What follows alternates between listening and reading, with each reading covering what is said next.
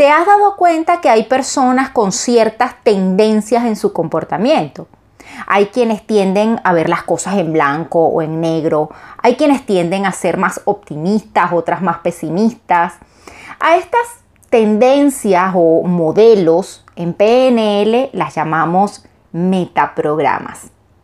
Hola, esto es Neuroprogramadamente Hablando. Soy Raquel Paisa y si quieres saber más de este interesante tema con el que daremos inicio a este maravilloso mes de febrero, te invito a que sigas escuchando. Esto es para ti.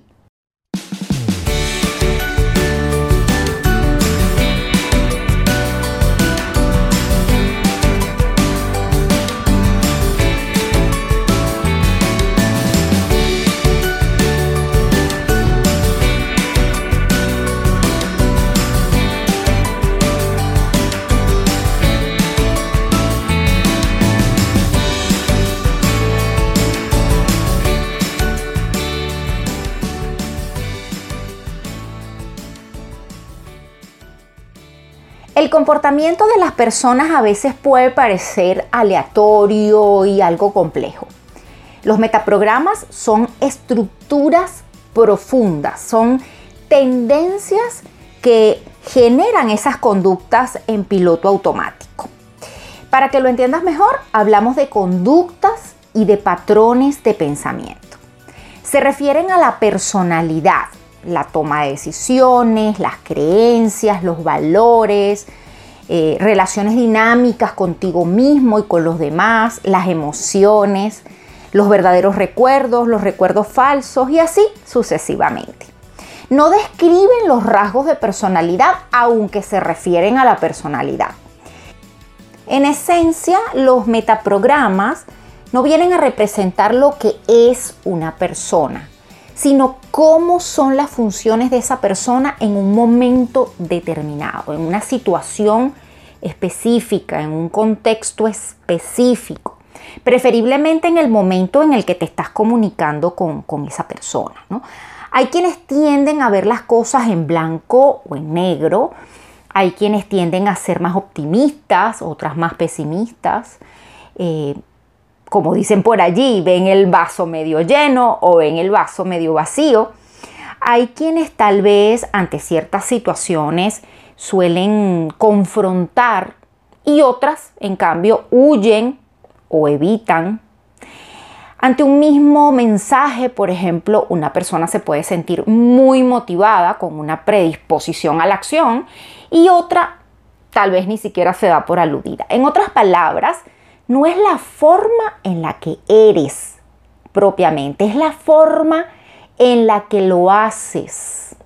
Son esos filtros inconscientes que usas para definir a qué le vas a prestar atención.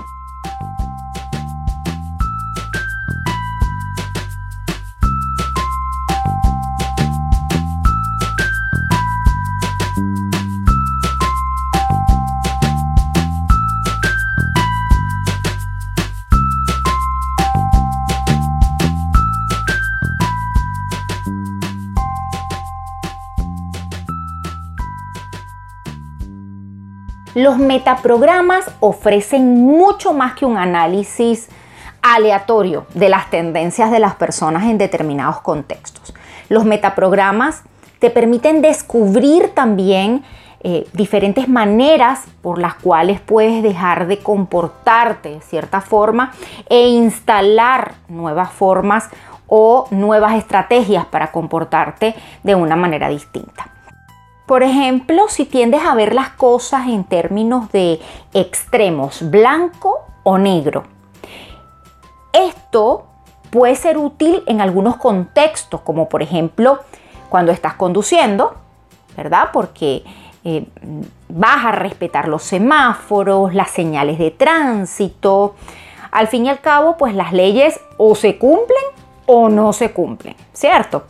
Pero ciertamente esto no será muy útil, por ejemplo, en una relación de pareja. Si quieres tener una relación de pareja armoniosa, probablemente sea una mejor estrategia si ves las cosas no blancas ni negras, sino con sus tonos, grises intermedios.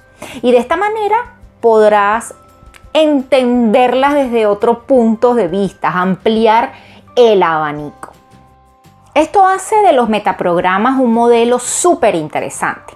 Y no se trata de etiquetar a las personas o de que identifiques y memorices sus particularidades o eh, esas tendencias en su comportamiento. Este es además un proceso muy dinámico. El comportamiento de la gente es complejo. Las personas solemos comportarnos de forma compleja. Los metaprogramas se presentan más bien como una herramienta que nos facilita la información sobre cómo percibes el mundo y cómo los demás perciben el mundo.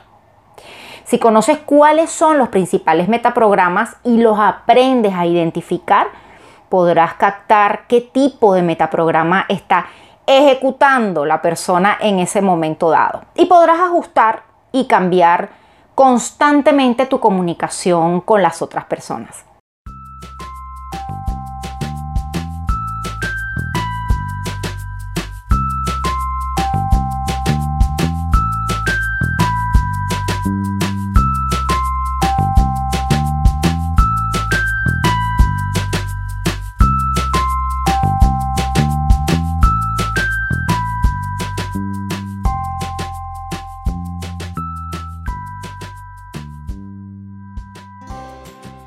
En los próximos episodios aprenderás sobre cada uno de esos principales filtros, modelos, tendencias, metaprogramas que suelen dirigir tu comportamiento y el de las otras personas. ¿Y para qué? Bueno, esta será una herramienta muy efectiva para un cambio personal, porque podrás entenderte a ti mismo. También podrás cambiar todo aquello que pueda estar limitando tu éxito y puedes encontrar formas de comportarte que sean mucho más eficientes.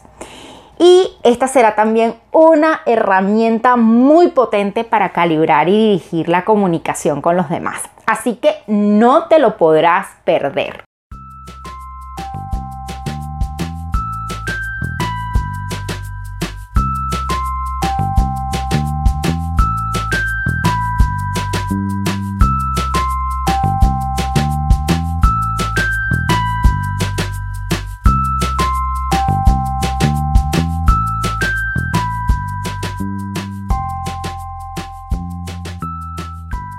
Y así terminamos por hoy en Neuroprogramadamente Hablando. Si te gustó este contenido, compártelo y suscríbete. Me encontrarás en las principales plataformas de escucha.